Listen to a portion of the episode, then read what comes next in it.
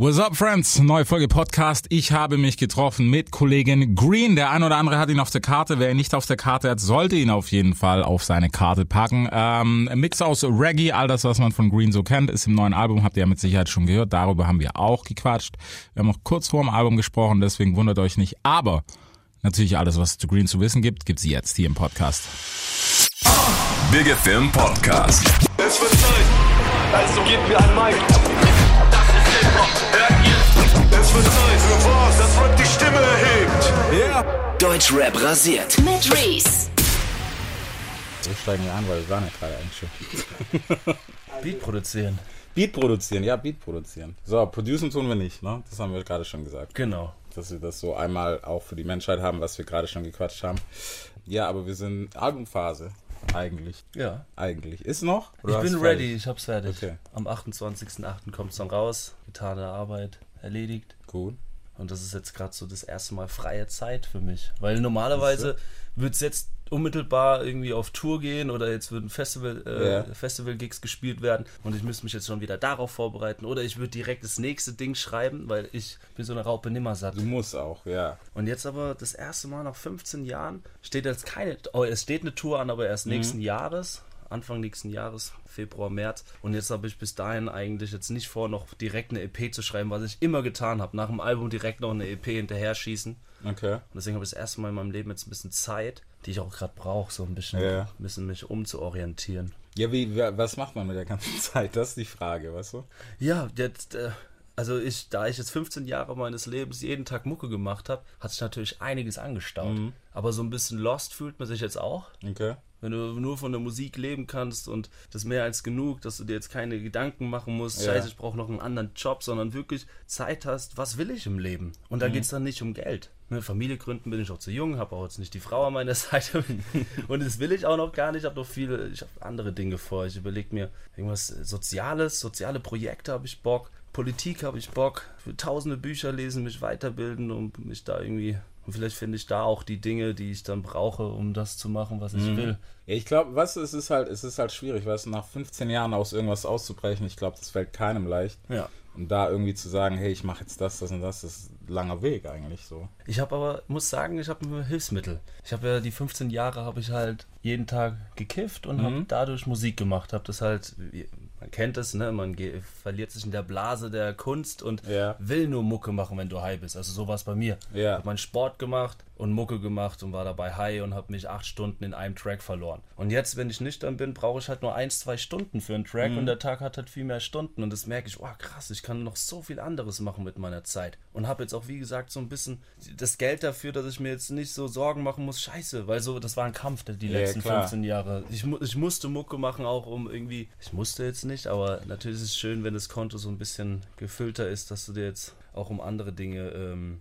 Gedanken machen kannst. Und in, genau in der Phase bin ich, habe aufgehört zu kiffen jetzt erstmal und jetzt habe ich auf einmal so viel Zeit. Okay. Das Album ist abgeschlossen. Also das heißt, ich ja, ich habe es in zwei Monaten habe ich jetzt ähm, geschrieben, aufgenommen, alles ready und ich habe Bock drauf auf das, was jetzt auf mich zukommt, auf dieses, auf diese viele Zeit, die ich jetzt habe. Vielleicht ziehe ich jetzt um.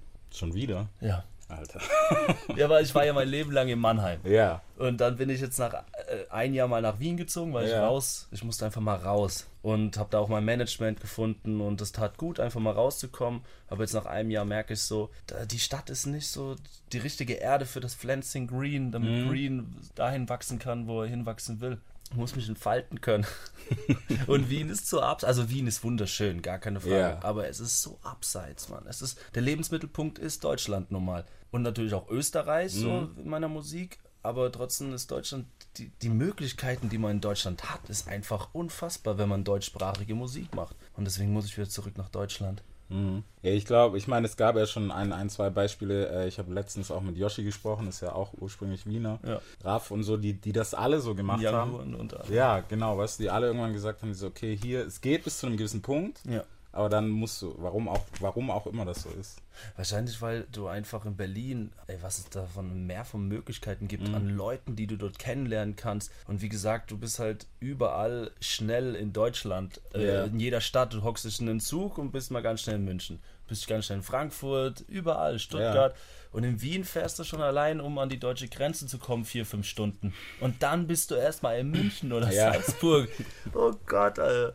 Nein, das packe ich nicht. Und in Österreich bedeutet halt auch nur eins. Da gibt es nur Wien oder Land. Mhm. Es gibt noch Salzburg, Linz, aber das sind ja kleine Städte, da- das ist ja.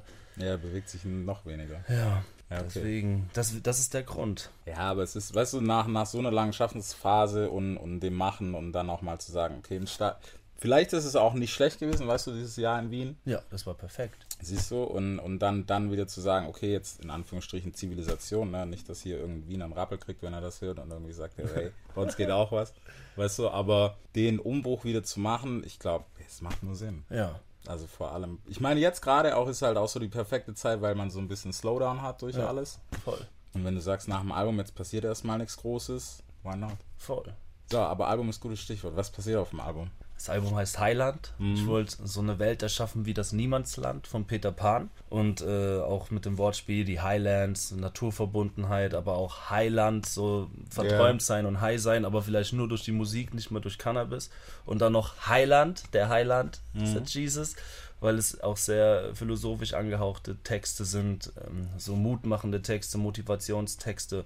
Und es ähm, spiegelt sich alles in dem Album wieder. Also Naturverbundenheit, Motivationsmusik und ähm, Erfahrungen, die ich gemacht habe im Leben, in meiner Peter Pan-Welt. Ja, aber es ist, also es ist, na- weißt du, vor allem im Kontrast zu dem, was es sonst noch gibt, an 8 Trilliarden anderen Rap-Sachen, Ja. ist, es, ist es ja, ich, ich will nicht so, ja, eigentlich schon fast gewagt, weißt du, mit sowas um die Ecke zu kommen. Wobei es widerspricht ja nichts, was du davor schon gemacht hast. Ja, ich bin ja eh jemand, der nie einen Hype hatte. Mhm. Außer höchstens mal 2013 so einen ganz kleinen Battle-Rap-Hype, den ich aber dann selber in die Versenkung geschossen hatte, indem ich, weißt du, 2013 haben mich einige auf dem Schulhof gehört und haben sich gefragt, wer ist der sympathische Dude, der äh, ganz sympathisch Hurensohn singt äh, im Ja. Battle-Rap.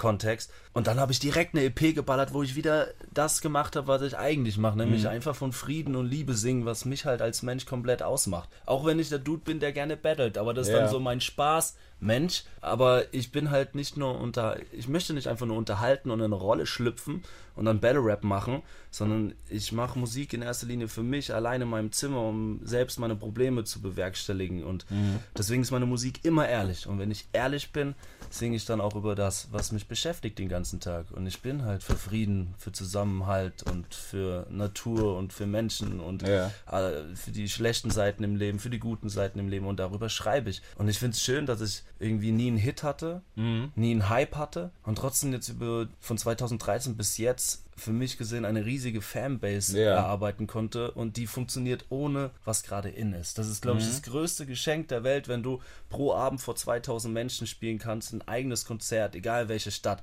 Und das ist egal, was gerade in ist. Ob Ja. es Trap in ist, ob das ist vollkommen. Ich mache das, was, was, was, was mich beschäftigt. Und wenn ich Bock auf einen Reggae-Beat habe, wenn ich Bock auf einen Pop-Beat habe, meine Fans lieben alles, was Mhm. ich mache. Und das war am Anfang so ein bisschen immer schwierig für mich, weil ich alles wollte.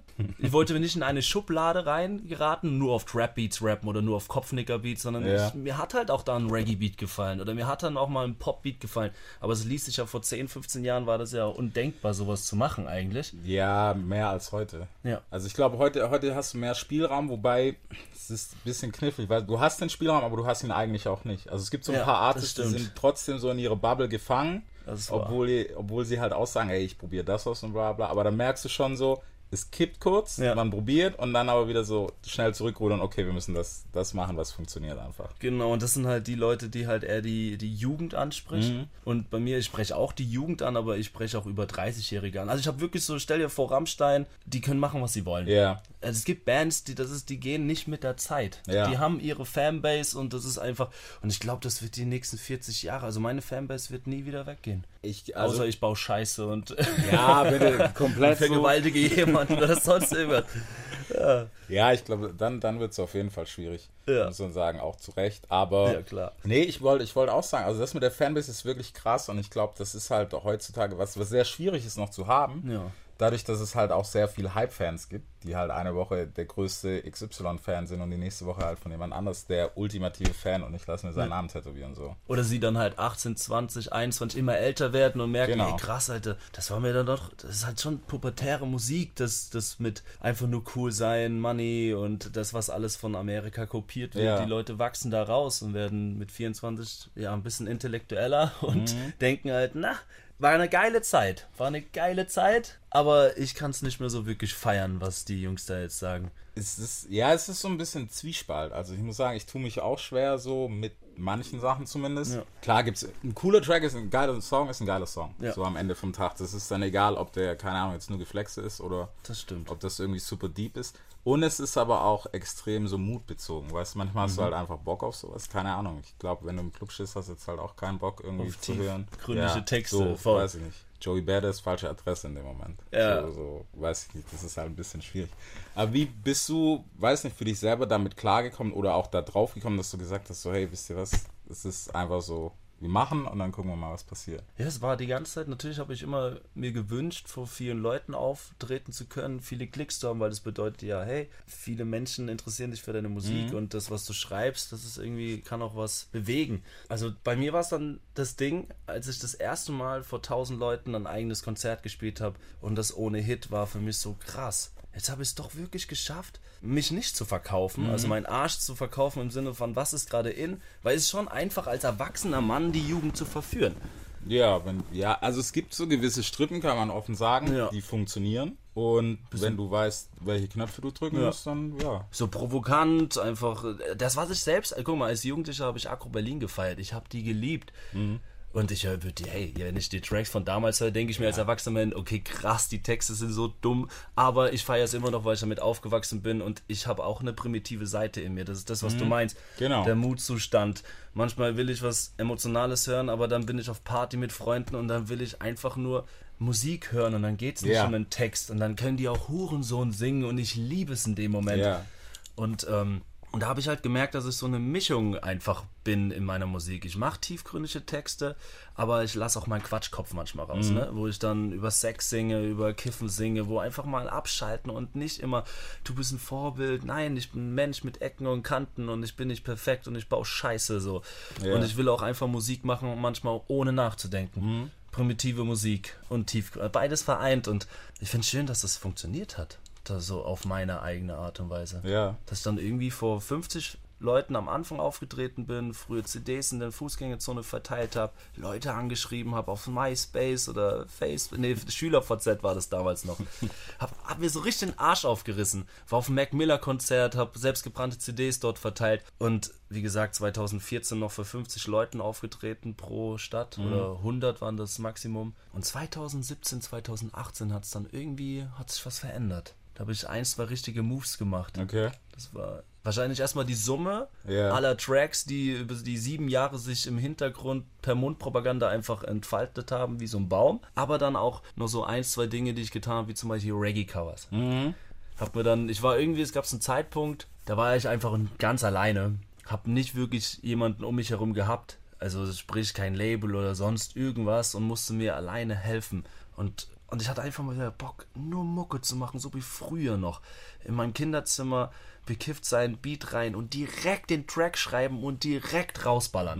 Und in dem Moment dachte ich mir, jetzt habe ich nicht mal Lust, den Text zu schreiben. Ich schreibe ja alle meine Texte selbst. Aber wie ist es denn, wenn ich jetzt einfach mal den Arschfix-Song von Sido nehme, diesen perversen Text und ihn auf einen total schönen Reggae-Beat singe? Und das im Freestyle. Sprich, ich nehme den Text und übe den jetzt nicht. Nein, ich baller mir einen Beat rein. Und genau in dem ersten Moment, wo ich diesen Text das erste Mal auf diesen Beat rap, drücke ich auf Record. Ja. Und das nehme ich. Ohne, ich habe hab bei, den, bei dem Track habe ich äh, in die Hook noch Adlibs reingepackt, aber ansonsten ist es eine Spur. Einmal One-Take reingesungen. krass.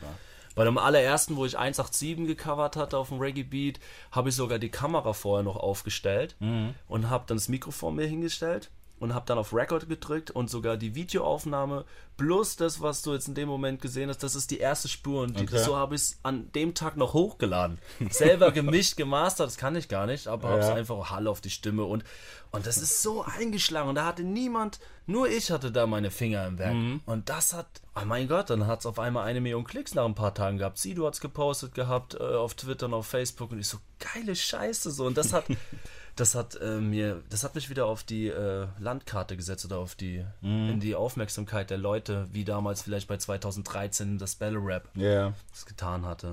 Und das war so der Startschuss wieder von Green. Das, also das, das ist wirklich mit das Verrückteste so. Weißt du, dass du mit sowas, keine Ahnung, Alter.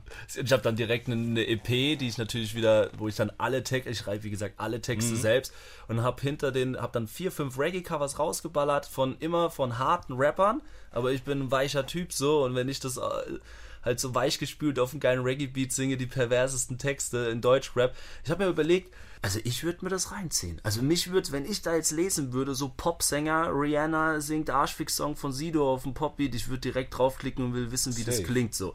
Und ähm, das war die Intuition auch dahinter, neben den Spaß einfach mal wieder direkt aufzunehmen, rauszuhauen. Das haben wir vorhin drüber geredet, ne? Nicht so lang herumdoktern an einem Track, sondern einfach Freestyle-mäßig schon jetzt aufnehmen und veröffentlichen. Ah, das macht Spaß. Das ist Musik, Mann. Das ist ja, das ist es und das ist, glaube ich, viel, was verloren ist. Was gerade wegen dieser Hitsuche. Ja. Ich glaube, das ist, viele verbieten sich genau das, was so dieses Stück Freiheit in der Musik, so, weil sie sagen so, nee, das muss dann im schlimmsten Fall sogar so weit so, das muss auf der Playlist landen, das hat dann die Begründung und bla bla bla und dann ist es zu verkopft.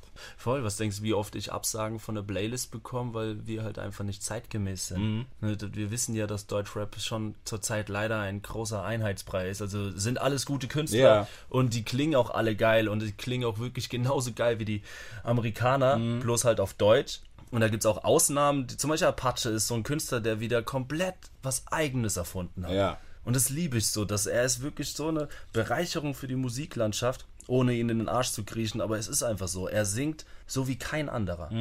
Ich bin auch jemand, ich singe so wie kein anderer. Er hat es halt irgendwie noch geschafft, das Mainstream zu machen, sein Ja. Stil. Ähm, und das finde ich großartig. UFO hat es irgendwie geschafft, die Trap-Geschichte auch so seinem eigenen Stempel drauf zu jeden Fall. ballern. Trotzdem ist es natürlich irgendwie auf eine Art und Weise Es Copy und super Paste. adaptiert, ja, Aber aber, geil. Genau, genau. Das ist nämlich immer der Unterschied. Ja. So, weißt du, ist was geil. Also nicht, dass jetzt eine straight Kopie ist, das auch nicht. Ja. Aber wenn es jetzt eine Kopie ist, ob sie geil ist oder eben schlecht. Man kann gut kopieren und schlecht. Ganz einfaches Ding. Weil er noch irgendwie seinen eigenen Fingerabdruck, er hat er, seinen eigenen Fingerabdruck hat er da trotzdem drauf. Also das ist trotzdem nicht Nee, es ist nicht nur Copy-Paste, Genau. es ist so Copy mit, einfach seinem eigenen Ding. ja, drin. so. Und so. das finde ich ganz großen Respekt an so einem Künstler. Aber dann gibt es andere Künstler, keine Ahnung, wie die alle heißen, wo ich sage, ich höre da keinen Unterschied. Es sind alles gute Pop-Songs, wirklich. Ihr macht alle tolle Melodien, feiere ich auch, so Mhm. rein musikalisch gesehen. Aber ob du jetzt bla bla bla heißt oder blibli-blub so, das, da, da höre ich keinen Unterschied. Ja, das, das ist ein bisschen schade geworden, du, das, das hat sowas von dieser Massenabfertigung. Einfach so, okay, ähm, das Schema, dass das funktioniert, so allein schon vom Tempo, okay, ist cool, das ist ja so das Erste, wo man sich immer orientiert. voll. Tempo, Mellow, ja, so, meinetwegen noch in Deutschland, was immer ganz gut kommt, bisschen orientalisch, Ja. wird schon laufen. Und dann Moll natürlich immer. Genau. Immer schön Moll. Also ich liebe auch Moll, wichtig. muss ich Hey. sagen. Es ist gut gelaunte Molls ist sowieso die, das Beste. So nicht komplett dramatisch traurig, sondern irgendwie traurig und trotzdem nicht zu melancholisch, dass man jetzt, sondern dass man noch diese Coolness hat irgendwie, Mhm. Ja. ne? Und das sind Beispiele wie zum Beispiel die Künstler mit eigenem Style, Trettmann, Bones, 187, das sind, Mhm. die haben alle noch ihren eigenen Style. Ich finde, man merkt, weißt du, man merkt das auch gerade bei einem Bones, wo alle so, ich weiß nicht, wie lange ist das her? Sechs, sieben Wochen oder ein bisschen länger. Ich glaube, vor Corona war das, dass alle gesagt haben, so, hey, wird 187, läuft das noch und bla bla bla. Ja. Wo man bei einem Bones sagt, ja, läuft. Absolut. Also, Er hat ja so einen geilen Reggae-Touch jetzt drin, ne? Auch Ja. so dieses Dancehall, aber dieses coole, jamaikanische, was er da gerade reinbringt auf Deutsch, macht er Genau. einfach unfassbar gut. Und das er ist der einzige Künstler in Deutschland, der es so, so hinkriegt. Oder auch macht. Gibt ja. Also, so, es ist, ist schon brachial. Wir haben gerade auch nochmal reingehört in die neue mit Kitsch Creek und Vibes Cartel. Äh, wo man halt sagen muss, allein schon das Vibes Cartel drauf ist, ist halt schon so eine Ansage, so, wo man, ja. Also, da braucht man nicht viel reden drum. das stimmt. So, aber wir sind ja auch hier wegen dir und äh, wegen Highland. Was, was geht denn? Ich meine, letzte Woche, darüber können wir vielleicht noch quatschen. Moi war auch da, der hat dich auf der Bühne gesehen. Ja. Hat gesagt, war okay, was er gemacht hat. Wo hast du mich gesehen? Hier mit äh, Alligator. Ah, mit Alligator in Stuttgart. Ah, stimmt. Hier, Kultur. Oh Gott, das war crazy, so ein bisschen der Auftritt. Wie war's? Ich will nie wieder vor Autos auftreten. Nie wieder. weird, ne? Echt? Das ist scheiße, Mann. Also, es ist wirklich, also ich habe mir dann die Show von Alligator reingezogen und vor vor der Bühne waren halt so 300 Leute, die in so das- Hamsterkäfigen Ja, diese- ja, sitzen konnten. okay. So einfach vier Liegestühle in so eine Vier-Mann-Area. Und das war halt dann so, wie au- auf dem Strand liegst du in deinem Liegestuhl, hast Kopfhörer an und äh, ziehst dir im Sitzen ein Konzert rein, was für, den, für die Fans oder für die Zuschauer geil war, außer dass du konntest halt nicht tanzen und es fehlt. Ja. Aber so war es ein cooles Erlebnis. Aber für den Künstler auf der Bühne ist das Schrott, ne? einfach richtig scheiße, Mann. In Berlin war noch schlimmer. Also Stuttgart ging gerade noch so, aber in, in Berlin habe ich mich komplett. Da waren dann nur Autos, da waren nicht mal mehr diese 300 Leute vor der Bühne. Mhm. Die Leute mussten im Auto sitzen bleiben, die durften nicht mal auf der Fensterbank sitzen diesmal. Ähm, da war einfach ein riesengroßer Parkplatz mit 1000 Autos. Und ich auf dieser riesigen Bühne, ohne Band, ohne niemanden so. Und ich habe mich so verloren gefühlt. Es war Ja, der schlimmste ich. Auftritt meines Lebens. Ganz schrecklich. Ich es nie wieder. Ja, ja ich, ich verstehe es, weil es ist halt auch so, keine Ahnung, du hast ja so null Interaktion. Ich Ja. meine, die einen feiern das ja gar nicht, die sind ja wirklich so abstinent auf der Bühne, so lass mich mal ein Programm runterrattern. Ja. Aber ich finde es immer schade, wenn du auf der Bühne bist und du hast nicht mal so ein bisschen Sichtkontakt, weil Ja. du hast keine Ahnung, was du machst. Also so vom Gefühl her. Es Voll. ist so ein, so ein Schwebezustand. Ich komme auch nicht so wirklich aus mir raus, wenn ich das. Ähm, also ich muss die Leute lachen sehen, lächeln sehen, schwitzen sehen, die Arme hoch, grölen hören. Und dann raste ich aus auf der Bühne. Dann bin ich wie so ein Tornado und, und mache da zwei Stunden Hardcore-Sport. Ja. Aber da war ich einfach eher, habe versucht, mich so wenig wie möglich zu bewegen. damit ich nicht die. Also das war komisch. War auch der erste Gig nach einem halben Jahr wieder. Und ich hasse den ersten Gig. Ich brauche immer einen Gig, um wieder drin zu sein. Und dann bin ich wieder die größte Rampensau der Welt. Und dann reiße ich auch wieder ab. Aber so war das eher so Wohnzimmerkonzert vor 1000 Autos. Ja. Oh Mann. Und ich habe meine Band nicht dabei. Was ist Band? Ich habe einen DJ und einen Schlagzeuger, aber das reicht mir schon. Das sind meine zwei Dudes. Und, und halt die 1500 Fans, die eigentlich direkt vor der Bühne stehen und mit denen du dann kuscheln kannst und halt wirklich den Vibe. Du brauchst dieses, dieses, diese Energie von den Leuten und keine Blechbüchsen, die vor dir stehen und emotionslos mal kurz das Licht anmachen Ja. oder Scheibenwischer nach links, rechts. Das ist, oh Gott. Ja, also man, man muss sagen, ich weiß, also ich werde damit auch nicht warm, auch so das, was ich gesehen habe. Als Artist, glaube ich, mal 10. Du hast, weiß ich nicht. Es gibt ja keine Motivation in dem Ja. Moment. So, du hast ja null. Ich habe mit Alligator in Berlin danach geredet noch ähm, und meinte so, und wie fandest du es so? Er über, also es war für ihn auch schwer zu erkennen, ob es den Leuten gefallen hat, ob da. Aber bei ihm war schon, es wird dann dunkel und die Leute sind komplett. Also wenn du dann bei den Autos stehst, die irgendwann steigen sie auch irgendwie auf die Fensterbänke und fangen an mit den Händen auf das Autodach zu trommeln und zu jubeln und zu schreien. Aber du auf der Bühne, das ist halt so weit weg, du kriegst das nicht mit. Und ich habe ihm das dann erzählt und er so, krass, das hat er gar nicht mitgekriegt, dass die so ausgerastet sind. Die haben wirklich, als würden die da Hardcore-Sex im Auto machen. So sehr haben Ja. alle Autos gewackelt. Das war natürlich bei mir als Support-Act nicht der Fall, logischerweise. Aber selbst wie gesagt, er hat es auch nicht mitbekommen und das ist schwer für Künstler, gerade zur heutigen Zeit. Ja, glaube ich, ey. Ja, aber ich meine, weißt du, das, das Gute ist ja, also Musik verbreiten ist ja immer auch kein Problem. Das ist Ja. zumindest so das eine Plus, was man hat. Ich muss sagen, ich habe auch gedacht, dass vielleicht gerade jetzt eine gute Zeit ist, eigentlich um Alben zu releasen. Ist es aber tatsächlich irgendwie nicht. Weil ich. Ja. glaube, weißt die Leute haben Zeit und hören sich wieder ein Album von wirklich Track 1 bis Ende an Ja. und picken sich dann ihre Favorites, anstatt nach der Playlist zu gehen und so, okay, das ist gelistet oder halt nach der Single zu gehen. Aber ist es tatsächlich auch nicht das bei einem stimmt. Album. Also es ist wirklich was, weiß ich nicht. Also ich kann es echt nur immer jedem ans Herz legen, so hören Album mal komplett an, auch zwei, dreimal. Ja. Weil man entdeckt, also ich zumindest, ich finde immer meistens, was nicht die Single ist, wo ich sage, hey, den finde ich stärker. So Genau. vom Geschmack her. Oder auch von der Stimmung her, dass Ja. dir der Track jetzt gar nicht gefällt in dem Moment, aber wenn du den des Abends alleine hörst, Alter, dann verliebst du dich in den Track Genau. unfassbar. Was ich halt jetzt die Ironie des Schicksals finde, bei mir ging es halt jetzt wirklich geil seit 2017 mit den Tourneen. Ich gehe jetzt zum siebten Mal auf Tournee. Mhm. Die ersten drei waren eher so, ja, wie gesagt, 50 bis 200 Leute. Genau, ab der dritten Tournee waren es dann die größte Stadt 500, ab der vierten Tournee dann schon die erste Stadt 800 bis 1000, ab der fünften dann 1000 bis äh, 1800 und die sechste war auch in dem Fall. Und du hast, ich merke so, oh, ich liebe das. Endlich raus aus dem Kinderzimmer Mhm. und nicht nur einfach nur Musik für dich machen und dann ins Internet raushauen, viele Klicks generieren, aber du hast ja keinen Kontakt zu den Menschen. Ja. Und ich merke einfach so jetzt als Musiker, es gibt nichts Wichtigeres für mich, als auf der Bühne zu stehen und diese glücklichen Gesichter vor mir stehen zu sehen. Wirklich Ja. das, es sind keine Klicks. So, je, hinter jedem Klick steckt, ein Mensch. Im besten Fall. oh Gott, dann kommen wir zu der Sache. Ja, das, das würde ich ja ja selbst mir nie antun, Klicks zu kaufen, weil da würde ich ja meine, da würde ich ja mich selbst verarschen. Ich will ja wissen, wo stehe ich gerade? Das- Wo stehe ich? Ja, dein Standing weißt du halt dann nie. Also, Ja. es, ich, sag mal, ich sag mal so, also ich habe das letztens mit einem Newcomer gehabt. Es ist, wenn du es aus wirtschaftlichem Sinn machst, ist es legitim, Ja. wenn sie es halt rechnet. Geht halt auch erst ab, einem, ab einer Ja. gewissen Anzahl, weil wenn du Minus machst, dann ist es einfach nur dumm. Wenn du jetzt sagst, hey, das ist, sieht dann krass aus vor meinen Jungs, wenn ich da 100k drauf habe und 90 davon sind gekauft, dann ja, macht es wirtschaftlich keinen Sinn. Also, Das ist wahr. keine Ahnung. So viel sollte die, auch wenn dir deine Karriere so viel wert ist, ist cool, Mhm. aber es ist, äh, es ist dumm einfach. Du kannst halt einen Hype generieren. Es ist halt so, Jugendliche sind so. Das, was, äh, wenn du einer der Ersten bist, die jetzt zum Beispiel gerade etwas mitkriegen, dass der gerade durch die Decke geht, ist es etwas, was du den Leuten erzählst. Alter, Mhm. Ja. der Künstler.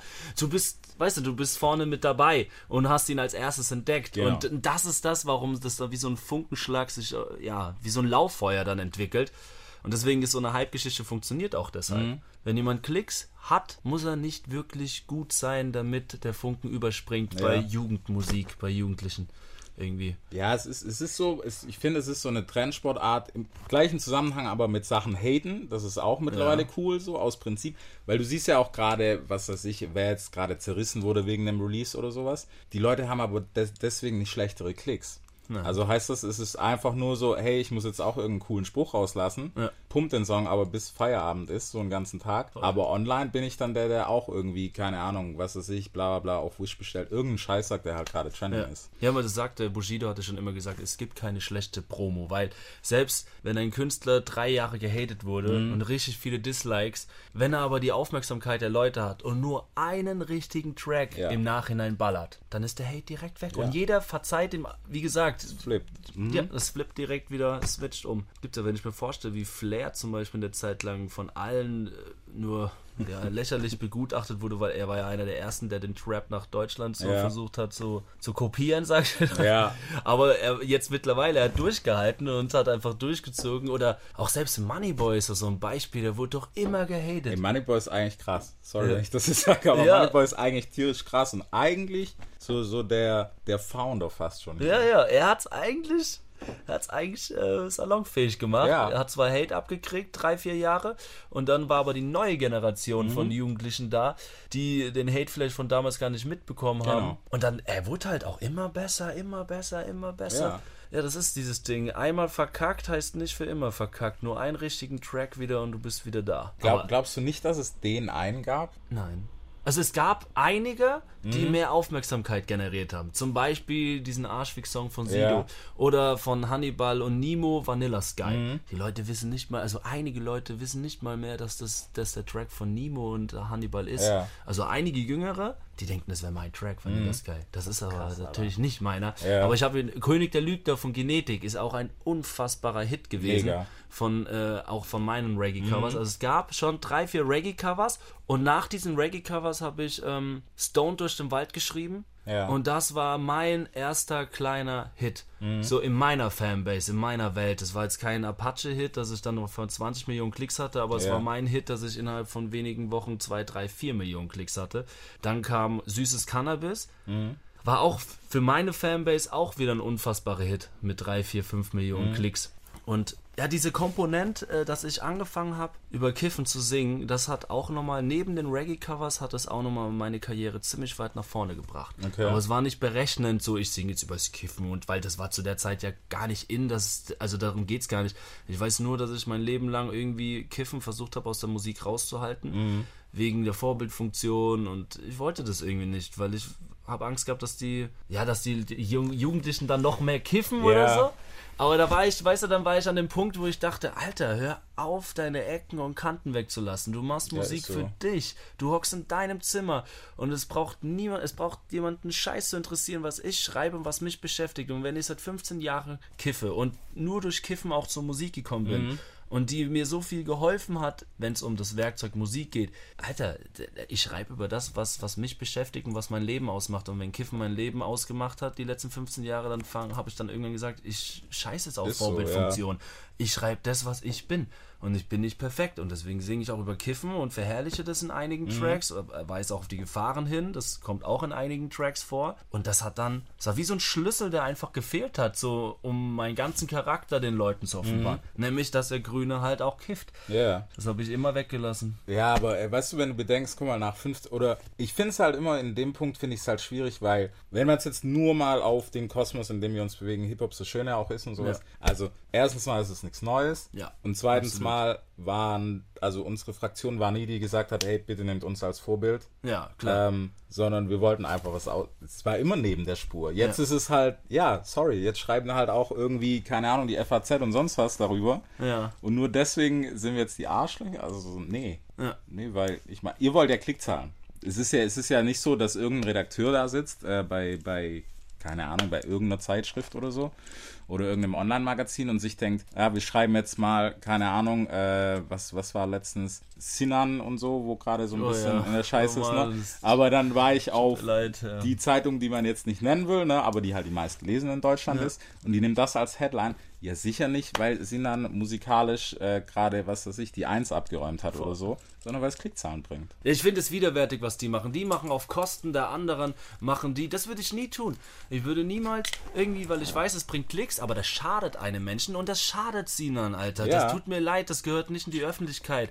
Und das ist einfach kacke, dass sie das gemacht haben. Dass Leute, ja, für die Leute ist natürlich ja nicht mein Leben, ist lustig, ist aufregend, hahaha. Ha, ha. Hahaha, genau, das ist es so. Es wird einmal Ja, kurz verlacht. Ich meine, man muss sagen, was, was dafür halt auch wieder heutzutage so ganz gut ist, es ist so schnellliebig, dass es in zwei Wochen Schnee von Geld. Das, das Ja. juckt keinen mehr. Außer es kommt dann halt das nächste Ding, was wir nicht hoffen. Das stimmt. Ähm, Alles sehr aber in zwei Wochen ist es egal. Ja, zum Glück. Aber er tut mir da auf jeden Fall ein bisschen.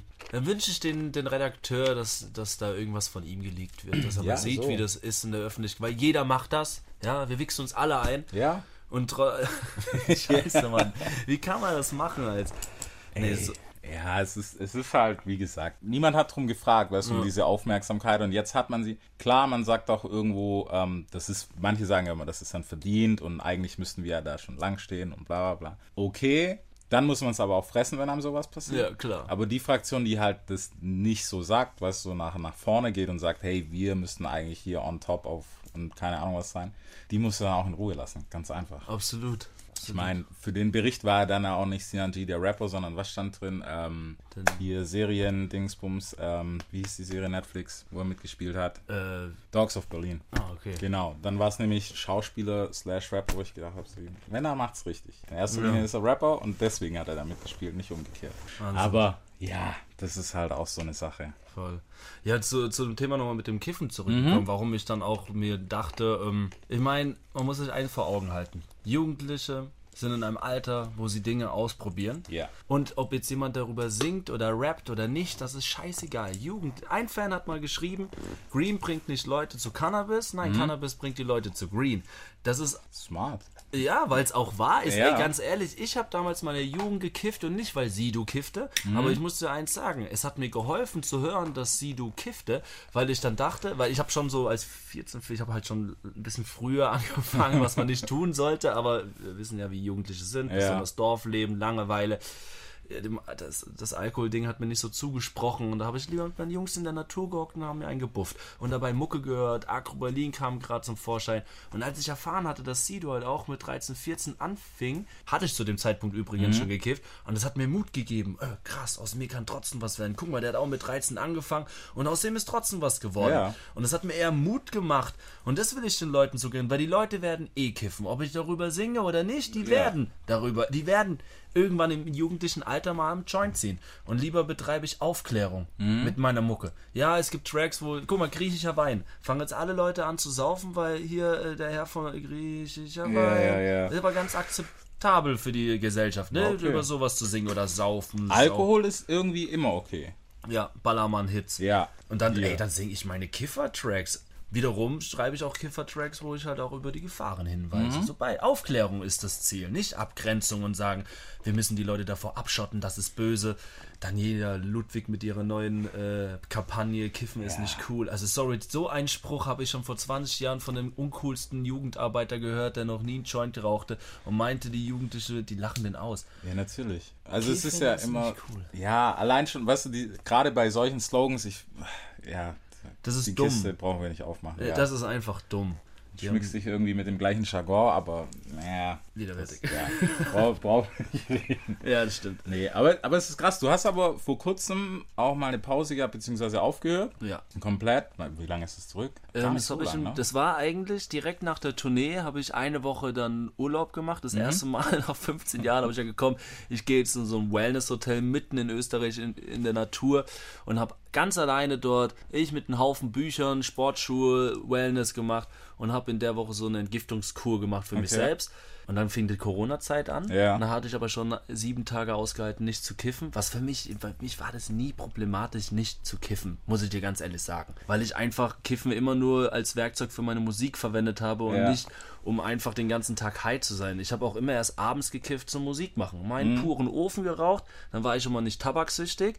Es gab eine Zeit, da habe ich es mit Tabak gemischt und dann Ja. waren es auch mehr Joints als ein, zwei am Tag Normal. und habe gemerkt, dann war ich eher süchtig nach Tabak und Mhm. nicht nach dem Rausch. Weil wie oft war ich dann einfach schon eh high, aber habe einfach Bock gehabt zu inhalieren. Einfach Bock zu rauchen, ja. Und mit 27 habe ich angefangen pur zu rauchen und dann ist die Sucht schlagartig weggegeben, gegangen meine ich. Und als ich dann diese Woche Pause gemacht hatte und Corona anfing, dachte ich mir so, oh fuck, jetzt kann ich, nicht- ich wollte dann reisen. Ich wollte dann so einfach mich mal ein bisschen wieder bei der Familie sein und andere Dinge tun. Und dafür ist Kiffen nicht wirklich geeignet, wenn man raus in die Welt will und Ja. kontaktfreudig ist. Da ziehst du dich ja doch eher zurück, wenn du kiffst. Ja, schon. Und dann fing das an mit Corona. Ich habe es trotzdem durchgezogen. Vier Wochen lang habe ich dann nicht gekifft und es tat mir super gut. Dann musste ich aber das Album abschließen und meine Gedanken haben sich so sehr um meine Familie gekreist. So, ich habe die vermisst. Ich konnte nicht mehr aus Österreich ausreisen. Selbst als Deutscher konnte ich nicht mehr ausreisen, weil ich meinen Wohnsitz in Österreich hatte. Und ich habe mich dann Okay. ich so, fuck, Mann, ich habe meine Familie jetzt schon seit drei, vier Monaten nicht mehr gesehen.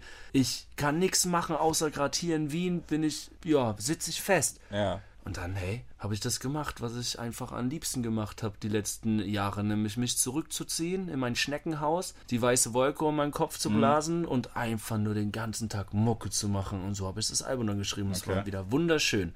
Album abgeschlossen und jetzt wieder äh, aufgehört mit dem Kiffen. unter Kontrolle haben ist, glaube ich, das Heftigste, was, was, was man haben kann. Weil es gibt ja auch Leute, das ist immer so der Unterschied zwischen einem, ohne das gut reden zu wollen, ne, aber einem guten und einem schlechten Kiff. Jemand, der Ja, die Kontrolle voll. verloren hat, weißt du, wenn dein Job oder was, irgendwas drunter leidet, dann hast du, egal mit was. Es Und muss ja nicht nur Kiffen ne? sein. Genau, dann hast du ein Problem damit. Du kannst auch, keine Ahnung, also wenn man es auf was Positiveres ziehen will, der Über-Sport-Junkie sein gibt es tatsächlich auch. Ja.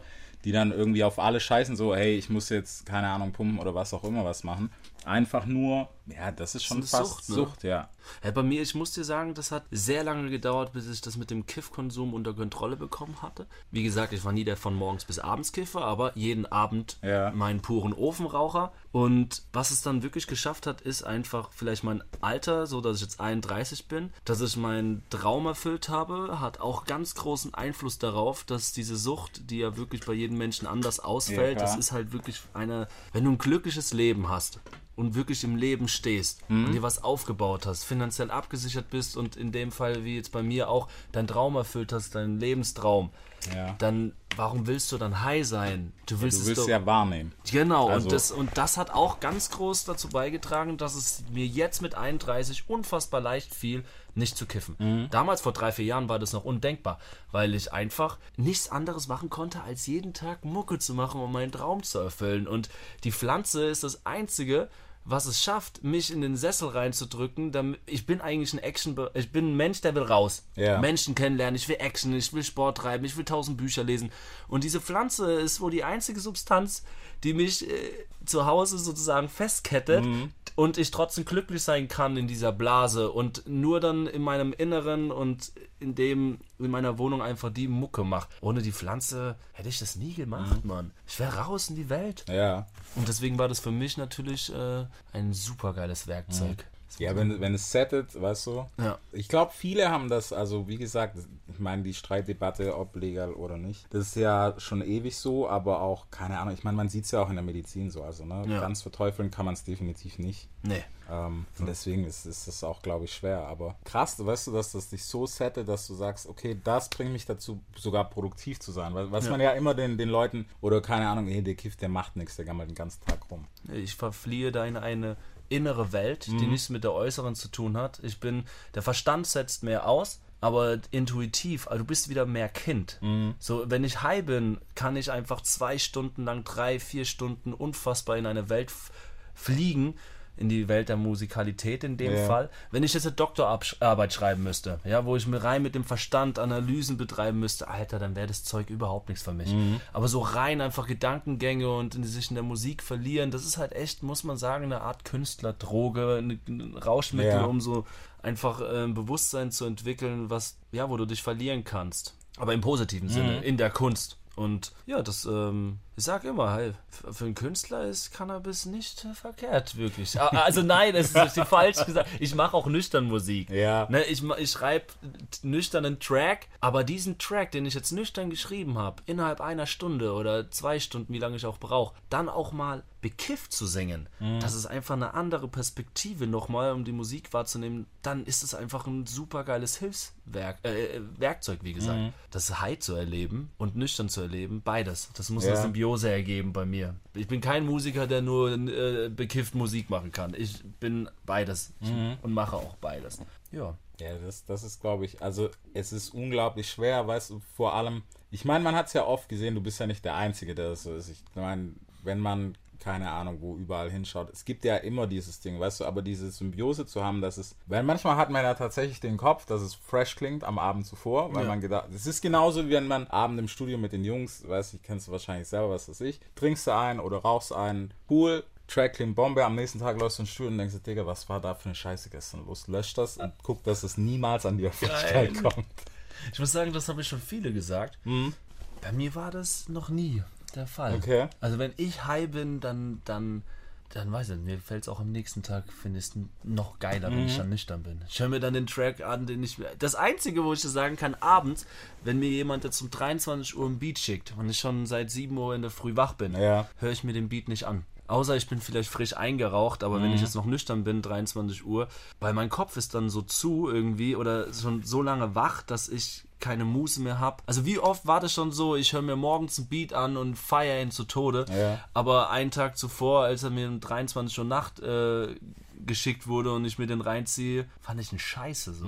Als wäre mein Geist gar nicht mehr ja, kann sich gar nicht mehr auf diesen Beat einlassen, weil, wie gesagt, Energie fehlt. Oder Ja. so. Das ist ganz komisch bei mir. Ich bin auch jemand, ich mache alleine Musik. Mhm. Für mich ist äh, alleine Musik machen das Größte, weil das für mich, äh, da bin ich nackt. Also jetzt nicht nackt. Ich wollte, im ich weiß, was du meinst, ja. Das ist ein intimer Moment. Ja, verstehe ich auch. Also beim, beim Texten, ich verstehe das absolut. So in der Booth dann ist das egal. Ich meine, meistens brauchst du ja sowieso einen, ne, Ja.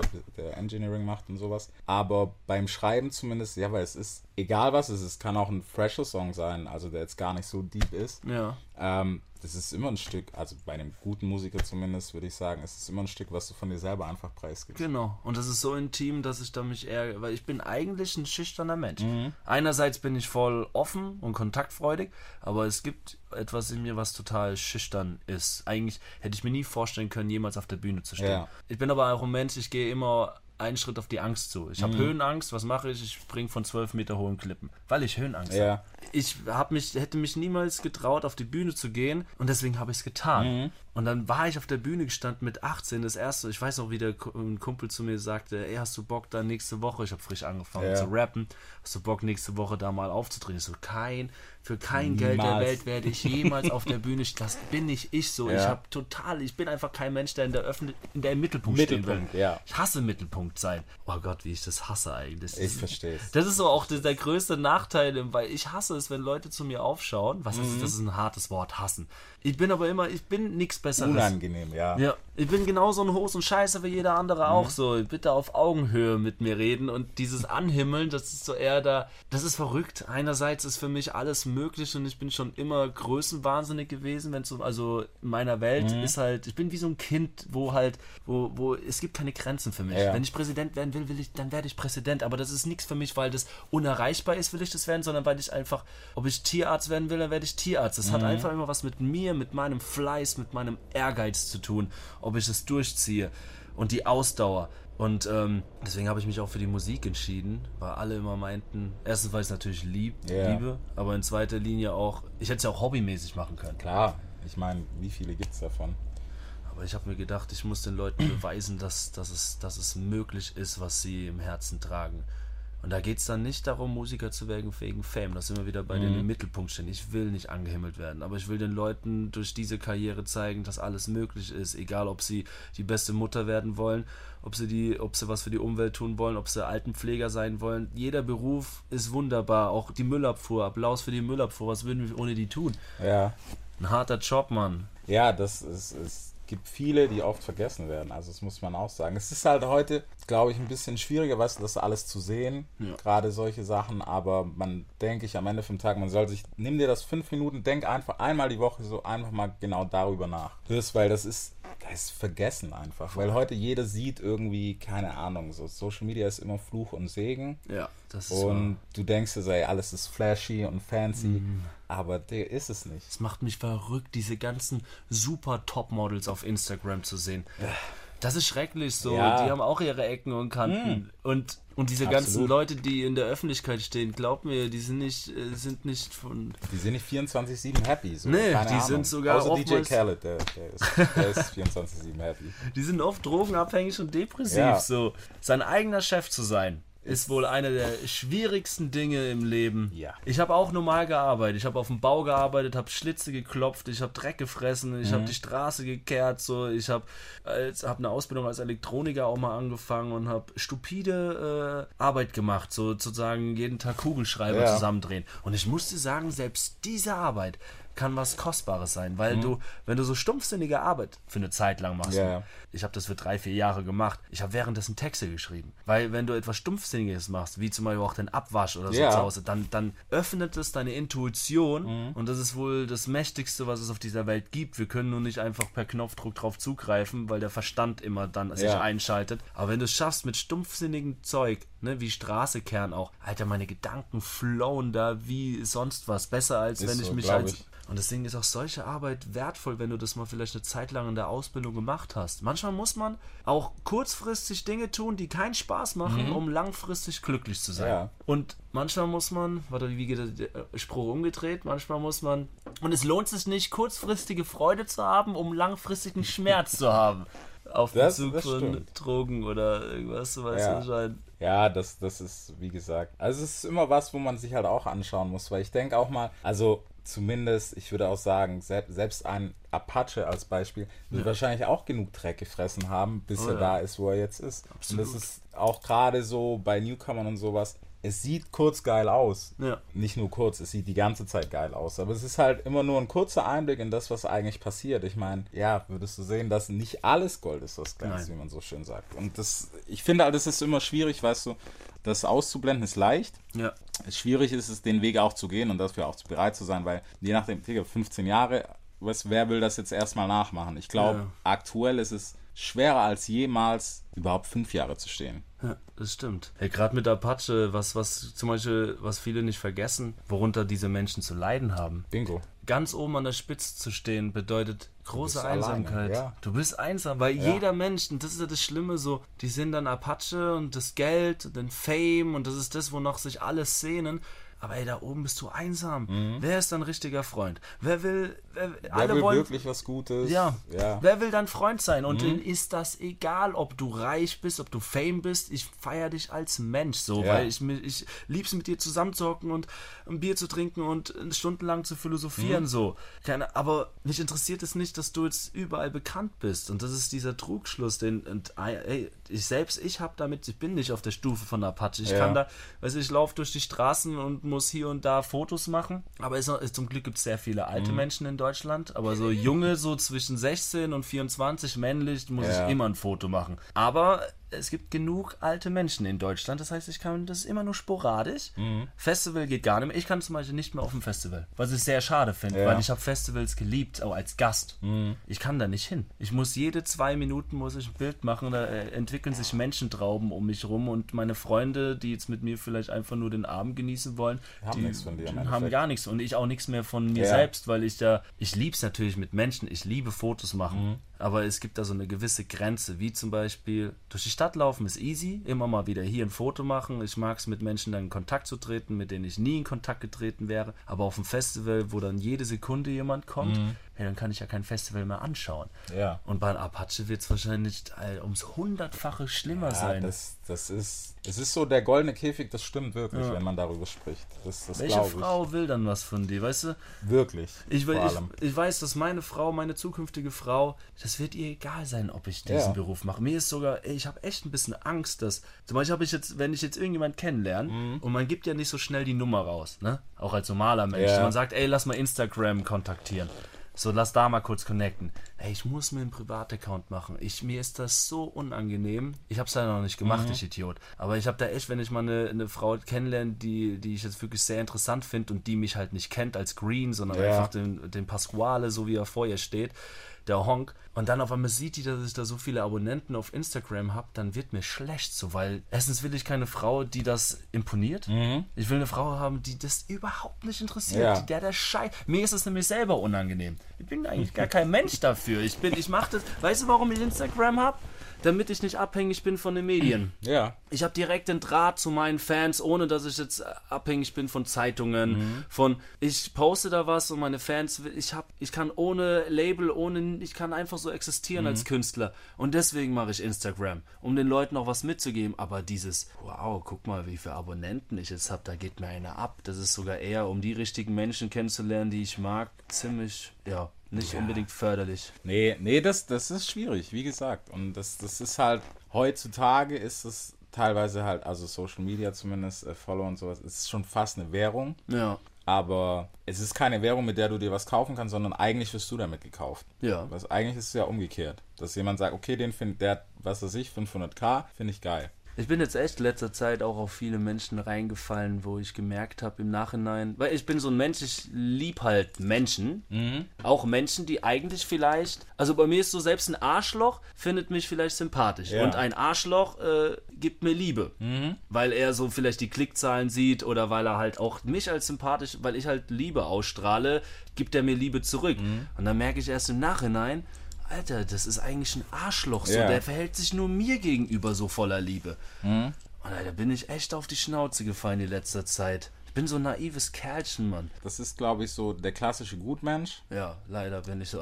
ja, was, äh, ja, ich kenne das auch so, auch mit Gefallen und so, ja, kein Problem, bla, machen wir und talala. Ich kann nicht Nein sagen. Das Ja. ist die größte Schwierigkeit Nein ist, immer. nein ist wirklich ein sehr, sehr schwieriges Wort. Ist, ich finde es krass, wer das. Also mittlerweile habe ich echt Respekt davor. Früher war das immer so, dass ich gedacht habe, so, so, so arschig kannst du nicht. Weißt du, wenn andere das gemacht Ja, haben, dass du gedacht hast, du kannst nicht so ein Arschloch sein, Alter. Keine Ahnung. Hilft beim Um. Was auch immer Ja, genau. Oder Aber- Featuring, mach mal ein Genau. Featuring mit dir und ich so, ah, und er ist so Aber- freut von mir und Ah, ja. Und mittlerweile denke ich aber so, ich, ich habe Respekt davor, dass du Nein sagen kannst. Ich finde krass, krasse Leistung. also ich kann es noch nicht wirklich. Ich auch nicht. Also ich üb's, ich zwinge Ja, mich dazu. ich auch. Und es ist eklig. Oh Mann, wann schaffe ich das? Deutschrap rasiert. Jeden Dienstagabend live auf bigfm.de und als Podcast. Unzensiert und frisch rasiert.